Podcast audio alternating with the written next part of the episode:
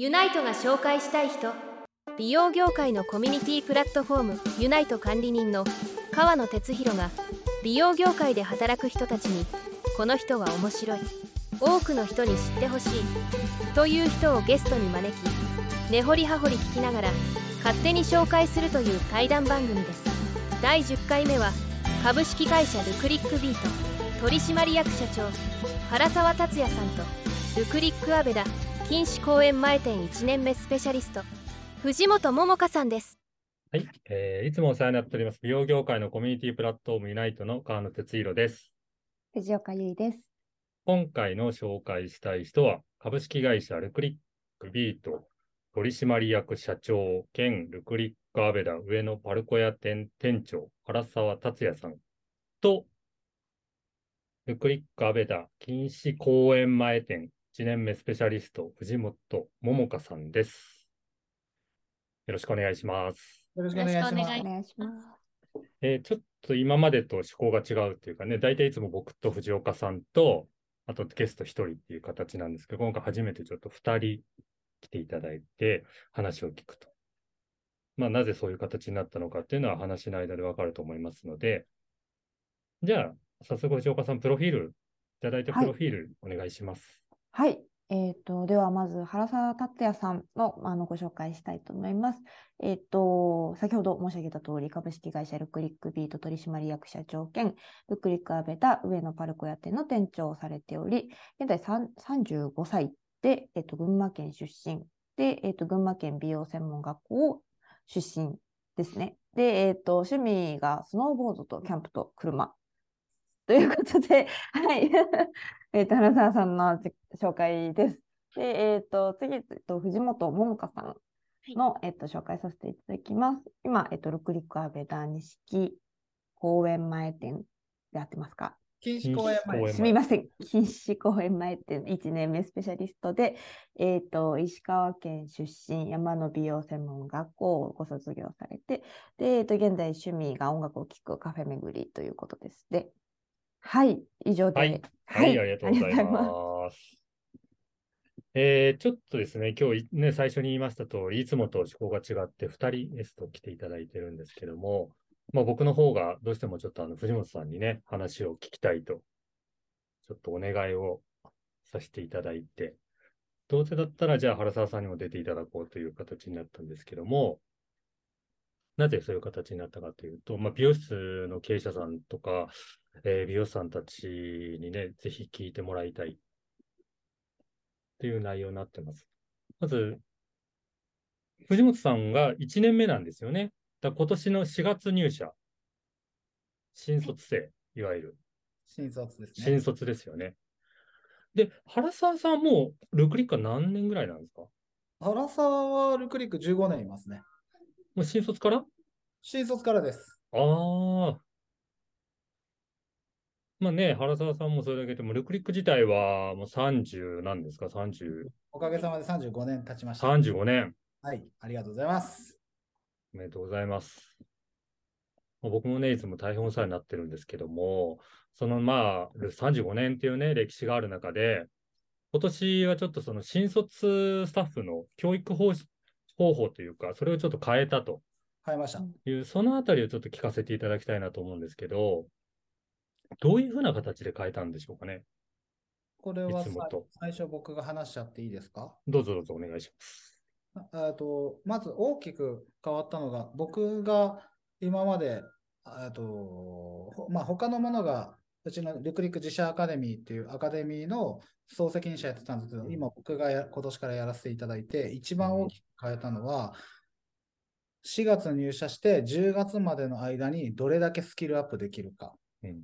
しかもそれを無理に突っ込まないで、今、リアルにサロンワークで使えるものだけを一歩ずつしっかり学んで、自分のものにできるっていうのを4月から10月までに作り上げよう。で、10月からは、まあちょっとカット以外のことはほぼほぼできるっていうカリキュラムにして、入社して半年でカット以外ほぼできるスタッフに育てるっていうのが一番の変わったところというか、うん特化されたところですかね。そっかそれうんはい半半年間ってことですね、自由。疾患です。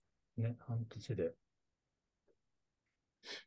で、えー、ちょっとずれるかもしれない。藤本さんは、はい。山野出身。そうです。山野出身でルクリックに入ったわけじゃないですか。はいそれ何決め手で入ったんですか、ルクリックには。と、私、もともと石川県出身でう、ん。石川県の就職も考えてたんですけど、やっぱり東京で就職して頑張りたいって思って、えっと、私がルクリックき知ったきっかけは先生だったんですけれど、うん。もともと私が幅広い世代のうん。お客様に関わりたいっていうのが、うん。それを思って、まあ、ルクリック自体がその小さい子から大人のうん。方までいらっしゃるので、うんそういうのが結構決め手でしたね。うーんまあ、ぶっちゃけ今言えるかどうかわかんないけど、何個か見たんですか、やっぱさんは。そうですね。どのぐらい見るもんなんですか？ちょっと、新卒のこの話聞くの僕、何十年かぶりかなんで、すごい興味あるんだけど。でもなんか最初石川県の就職をきあの考えてたんで、うん石川県で、まあ、10個ぐらい見て、え、そんな分かんなかったんでう、ん。山野だったので、石川県の美容室自体が全然分からなかったので、まあ、地元の方で10個ぐらい見て、で、こここに入社したのが結構、あの後半うんの方だったので、そうなんかもともと東京で考えてた時に、あの、それも10個ぐらい見てたんですけど、うん。結局、その最後に決めるってなった時には、3個ぐらいですかね。うん3つぐらいか絞ったと。はい。に絞って、ルクリック入ったんですね。見学来たもんね。はい。うち。そのルクリックが大きくその教育のやり方、新卒のね、やり方、教育の仕方をちょっと大きく変えたっていう部分で、あのーこれの、このポッドキャストの、僕らがやったこのポッドキャスト第1回に出てもらった林さん？あ東屋の。あ、はい。い林さんもだいぶかかったと思うんですよ。や、そうですね。だいぶ変わりました。そうそうそう。僕、まあ、そのいきさつ、もともと僕があの渋谷で、はい。ボスの関根さんに林さんをご紹介して、ああ、なるほど。そうそうそうそう。あそ年末でしたね、じゃあ。年末かな？一緒に渋谷でご飯食べある。林さんがちょうど大阪から上京するって時で、で、関根さん、よかったら一緒にご飯食べませんか？ってって一緒に渋谷でランチを食べた時に、まあ、それで、林さんの方と関根さんの方で何かできないかみたいな話になり、うん。トントン拍子でね、話が進んで、その30分後には僕に話が来てるんです。うん、ん。さすが早いですね、もう行動のね、決断と行動が早いから。だそれ、その教育を、いわばその、まあ、アウトソーシングというか、外部の人間を交えるっていうのも、今まであんまなかったことなんですかね、ルクリック自体も。全くなかったですね。それをやっぱり入れてみたと、今回は。ね、ほ本当に林林さんのおかげで、うんうちのシャンプーとヘッドスパがガラッと変わっうた。ー意味であんるし、それで売り上げって結構立ててたんですけど、でもそれ、林さんのめ教えてくれたメソッドを、うん。まあ、関東でうちが最初に取り入れるって話になったら、じゃあそれで、まあ、成功事例作るためにも一緒に頑張りましょううと言ってん。去年の年末から、その本当、だからその川野さんとボスが一緒に飯う食るん。から、30分後に僕に連絡が来て、うん。でうんその次の日ぐらいには講習がいつやるか決まってて、はいはいはいはい。講習して、じゃあ1、2月取り組んで、しっかり練習して、全店に落とし込んで3月からプレーでやろうって言って、うんあの藤本が3月から、えっと、シャンプー研修に来るんですけど、それでもう彼女は学んで、4月入社したところからもうすぐにできるようにみたいあ、じゃあもう入社前には取り組んでたんだ。そうですね。そうです。ようにって言って、だから、ももかは、うん。藤本は、もう入社したら、関東の中で一番最先端のスパができる1年目。うーんへー藤本さん以外も何人かいるわけでしょ ?1 年生がいま。す、います。もちろん。その子たちもみんな同じような形で取り組んでって。はい出来がいいんですよ、この子たちうも。それがやっぱり大きく、まあ数字面にもかなり大きい。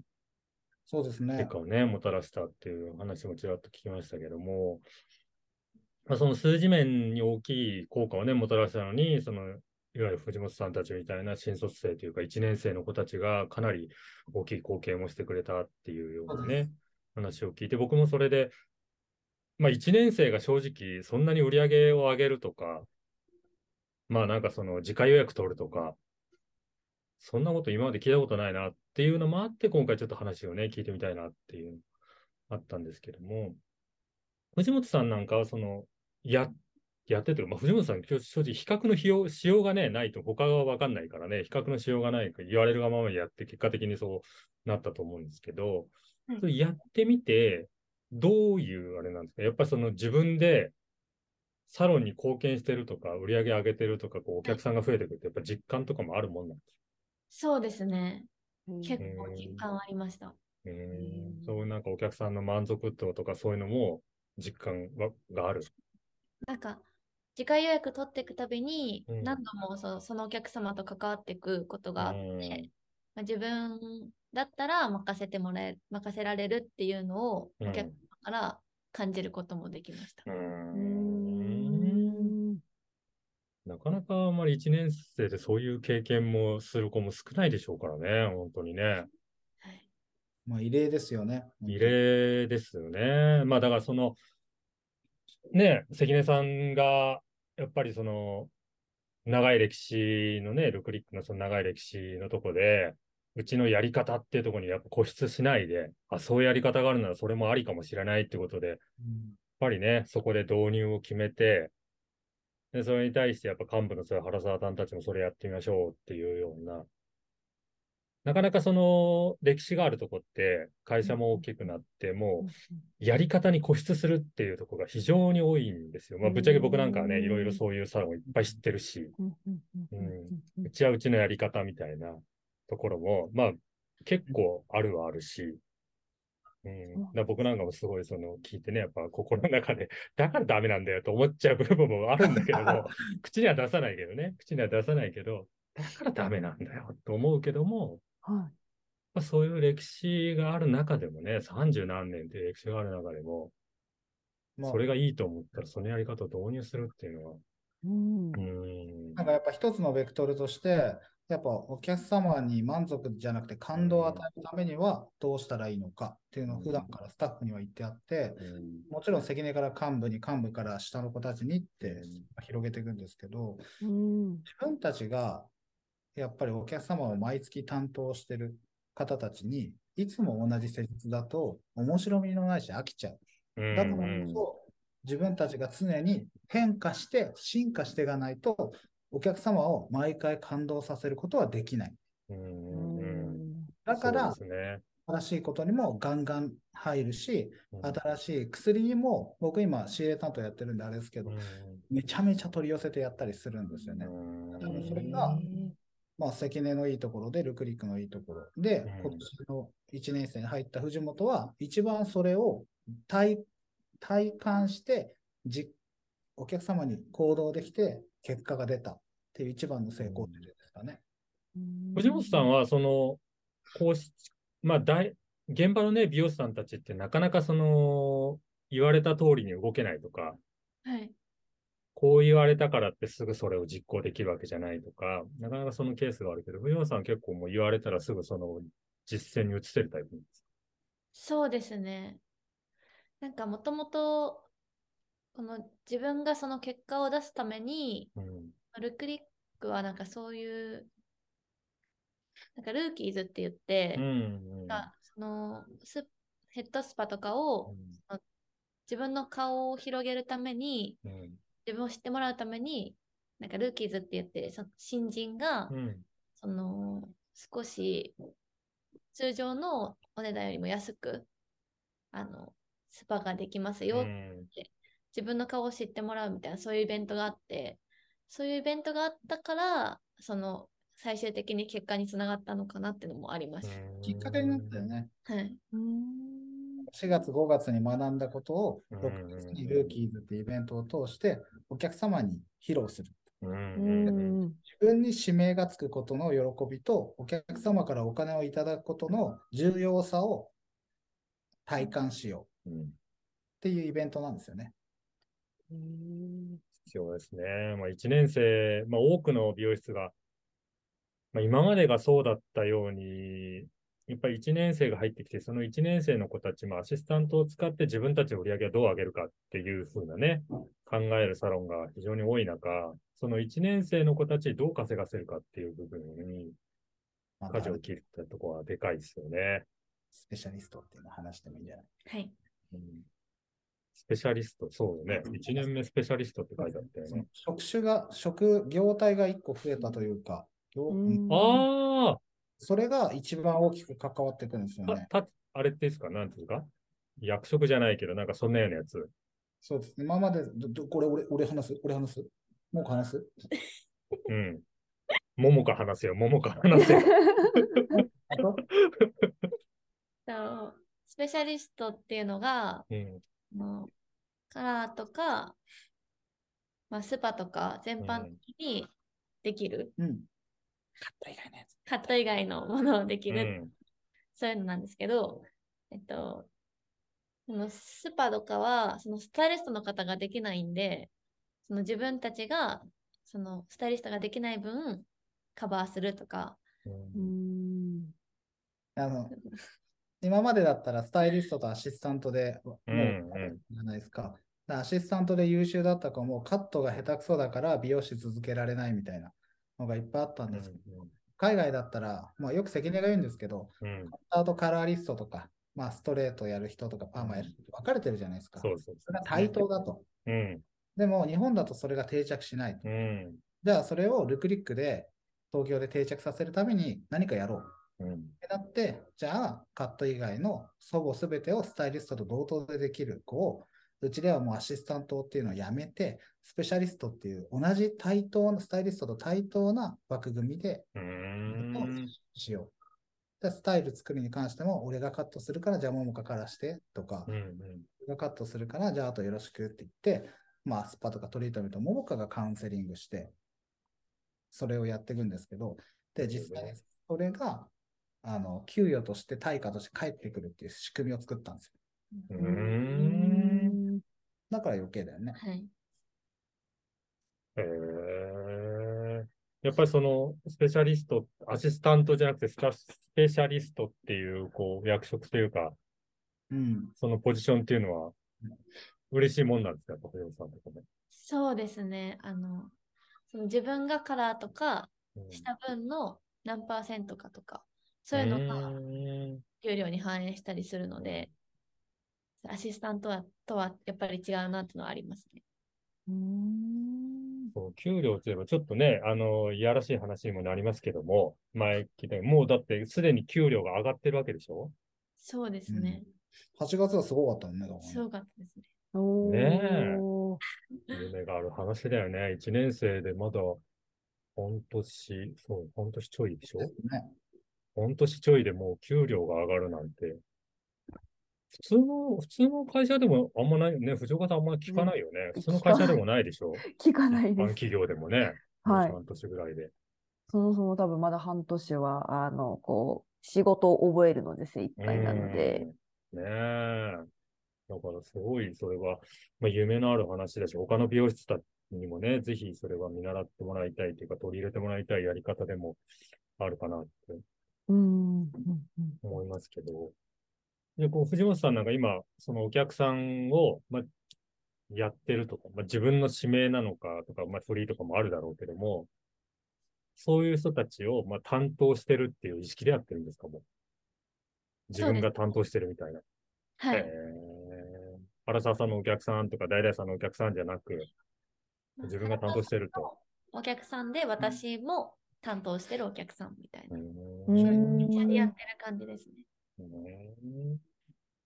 なんか、あた、新しいですようね。ん。なかなか1年生、まあ、アシスタント何年目かとかだとね、ありますけどね、1年生でそういう話は本当に聞いたことないし、多くの美容室はそれは導入して早いところ1年生にね、そういうポジションを与えて、1年生がそうやってやりがいを持つような仕事の仕方をね、導入させるといいなと思いますし、それはでも面白いですね。うんうんうんなんか学んだことがすぐ活かせる環境があって、うんそれがこう体感として返ってくるっていう部分がすごい素敵だなって聞いてて。ねえ。うん嬉しいね。はい。いや、本当そう思う。いや、僕もあの、ぶっちゃけ、あのールークリックにね、あの長文のお礼を前、前メッセージでいただいて、はい。結局、その、林さんをは、は、つないだことに対してのお礼だって、僕ただあ、ーていうん。いだだけなんだけど、そんな長文の俺もらうあれじゃないんだけどっていうような話だったけど、まあ、そこでこう数字がね、各それぞれの数字がこう出てたので、これ1年生の数字かよっていうのね、だから8月だっけはい。8月ですね。うん、いくらやった指名で。67万。指名で67。1年生が指名で67万。すごいですね。だって、今、普通の美容師さんで平均売上60万ぐらいじゃないですか。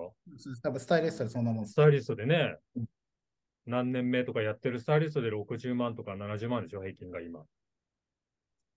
それうん1年生がもう、下手したら70万近くやっちゃってるってこと、指名で。4ヶ月で。これは楽しいでしょう、仕事が。そうですね。ねえ。それは楽しいよね。すごい。いやー、すごいですね。うん本当に。それ、スパ以外も？スパ以外も入ってるの？そうですね。そうですね。じゃあ、スパ以外も指名で来るってこと？スパともう一つ、そのそれも新しくあの導入したうん。施術で、うん。筋膜リリースっていう施術があって、それもスペシャリストの人しかできないんですけど、へえ。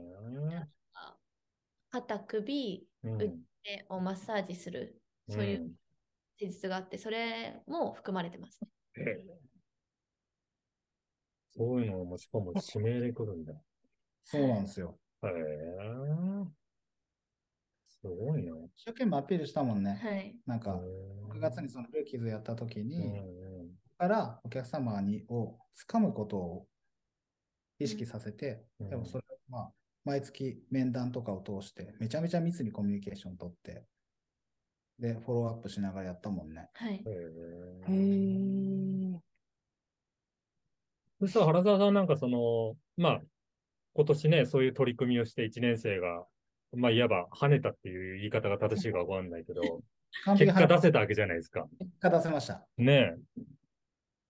今後はそれをブラッシュアップして、やっぱり継続していくような感じなんですか？来年度とか再来年度も、そうですね1年生の確かそういう子たちちょうどちょうどその自社アカデミーが11月15で最終日を迎えたんですよ。うーん。終わりなんですね、今年は。うん終わって、まあ、ももかとかは時点で学これから学んで復習していくんですけど、まあ今、ちょうどそのブラッシュアップして、まあ僕の中でちょっともう何が良くて何がダメでどうすれば考えて、まあもう一回プラン組んで、来年の4月からまた取り組もうって感じですね。うん今、あの、原沢さんのポジション的には、はい。えっ、と、ルクリックビート取締役社長を、そうです。だからなんか、ルクリック本体の取締役もさせていただきながら、うん。このうちが上野店なんですけど、上野店を別会社にホールディングス化今してて、で、そこの社長をやらせていただきながら、全体の取締役もやりながら、全体の診断もやりながら、教育も責任者で今やりだしたって感じですね。えー、じゃあ結構一人何役もこなしたいんですね。まだ関根にはまだ物足りないって言われますね。いやー今の聞いてるだけでも体がいくつあっても足りなさそうな。うん。ねえ。だってって仕入れもやってる思いま人だね。仕入れもやってます。仕入れ担当もやってるね。はい。ストイックですね。すごい。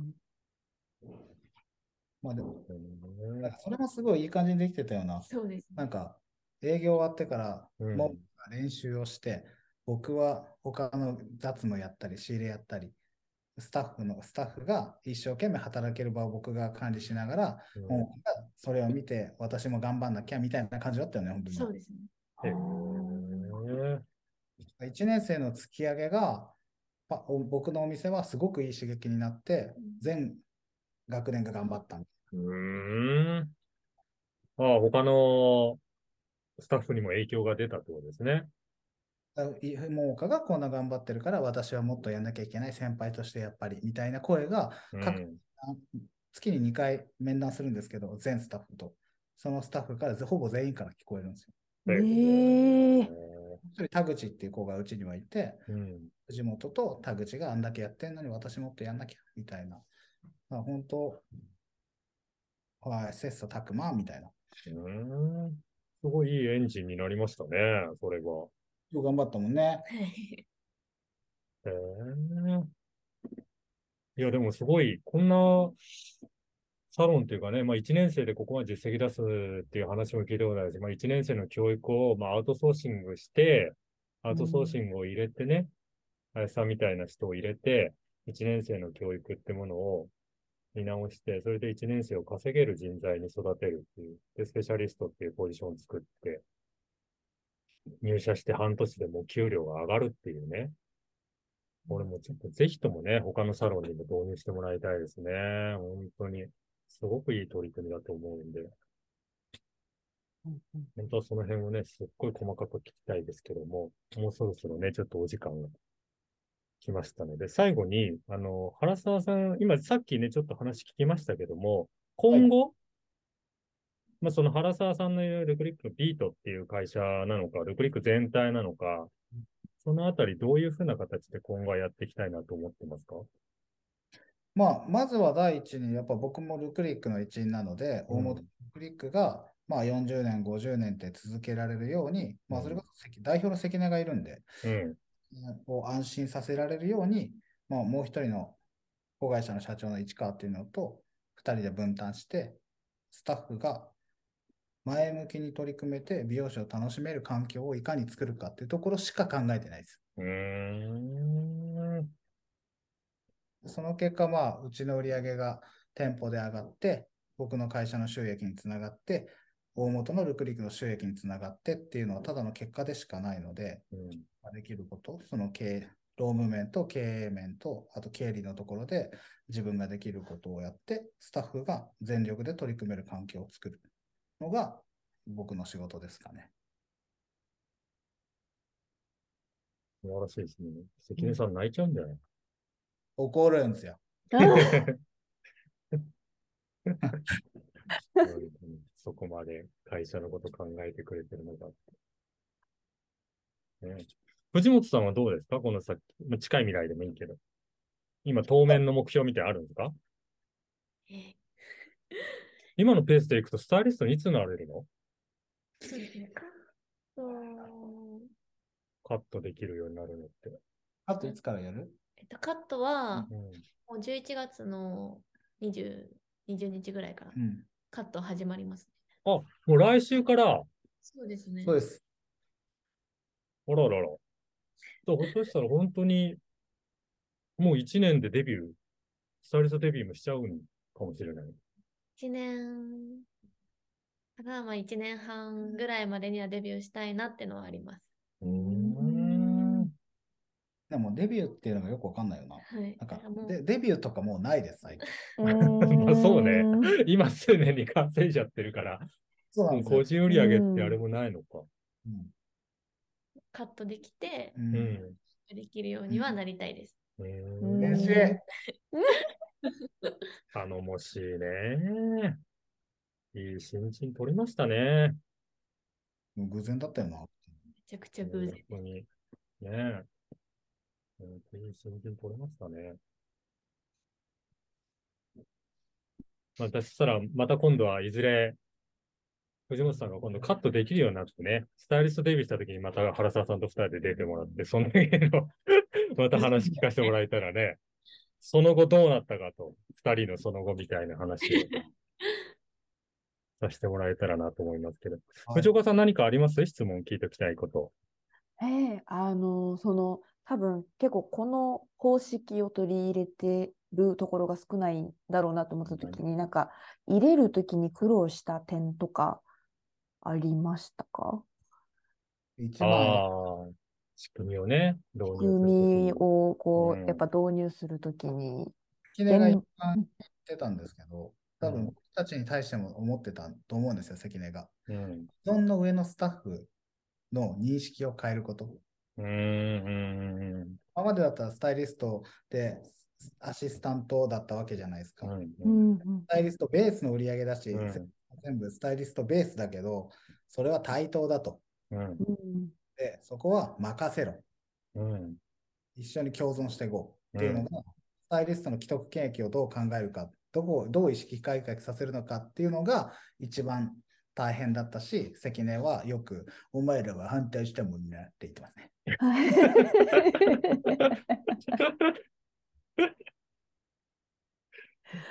全然い。や、一番大変そうですよね。でも確かにその、林さんを入れるっていう、その教育をね、まあ、はいアウトソーシング化するって部分に対して、原沢さんなんか抵抵抗心みたいなのなかったんですか？話聞いたときは。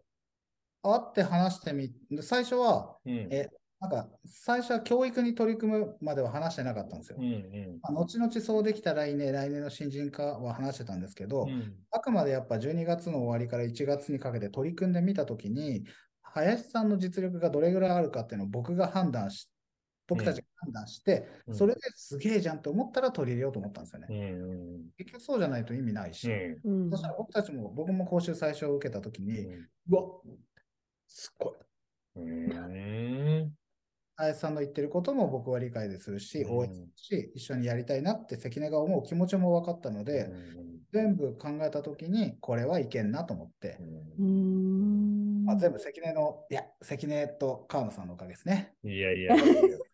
もう林さんも泣いちゃうよ、今の聞いてたら。林さんも泣いちゃうよね。あ、でもね、すごいですよ、これは本当に。うあったのおかげって感じ。おかげで本当、桃香ができたみたいな。はい。ーん。よく来たね、桃香。よくルクリックに来たね。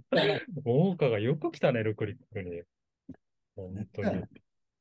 結構、よかったですよね。もそうです。ね。この先ね、ルクリックでバンバン稼げるスタイリストになれることを期待してますんで。うんはい。じゃあ、このあたりでね、今日はすごく面白い話聞かせていただいたので、ぜひ多くのサロンに僕も宣伝したいと思いますので、はい。